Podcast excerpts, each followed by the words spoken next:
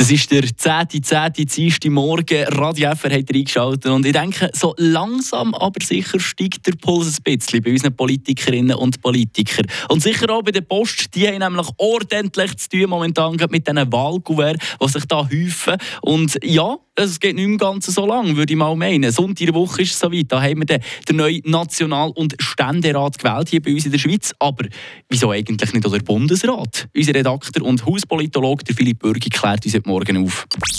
Eine Portion Wissen für einen starken Tag. Schlauere Tag mit Radio FR. Anders als zum Beispiel in Amerika kann das Volk in der Schweiz die Landesregierung nicht direkt wählen. Die soll beim Bundesrat sitzen, die kommen nämlich gewählt von der Bundesversammlung, also vom National- und vom Ständerat. Alle vier Jahre wird der Bundesrat frisch gewählt, in der sogenannten Gesamterneuerungswahl. In der Schweiz da ist der Normalfall, dass die Bundesrätinnen und Bundesräte bestätigt kommen vom Parlament und erst dann das Amt ablegen, wenn sie selber zurücktreten.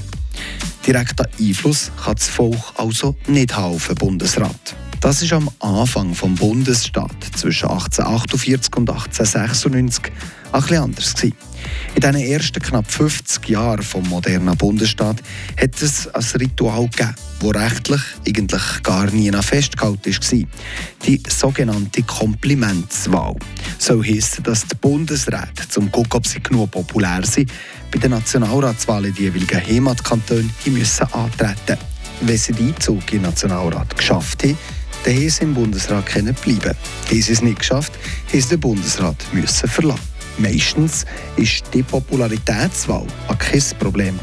Aber bei Barnen hat es bedeutet, dass ihre Politikkarriere beendet war.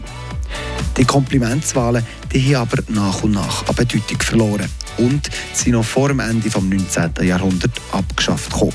Und so hat die Schweizer Bevölkerung den direkten Einfluss auf die Besetzung des Bundesrats verloren. Frische Tag, der Radio FR Morgen.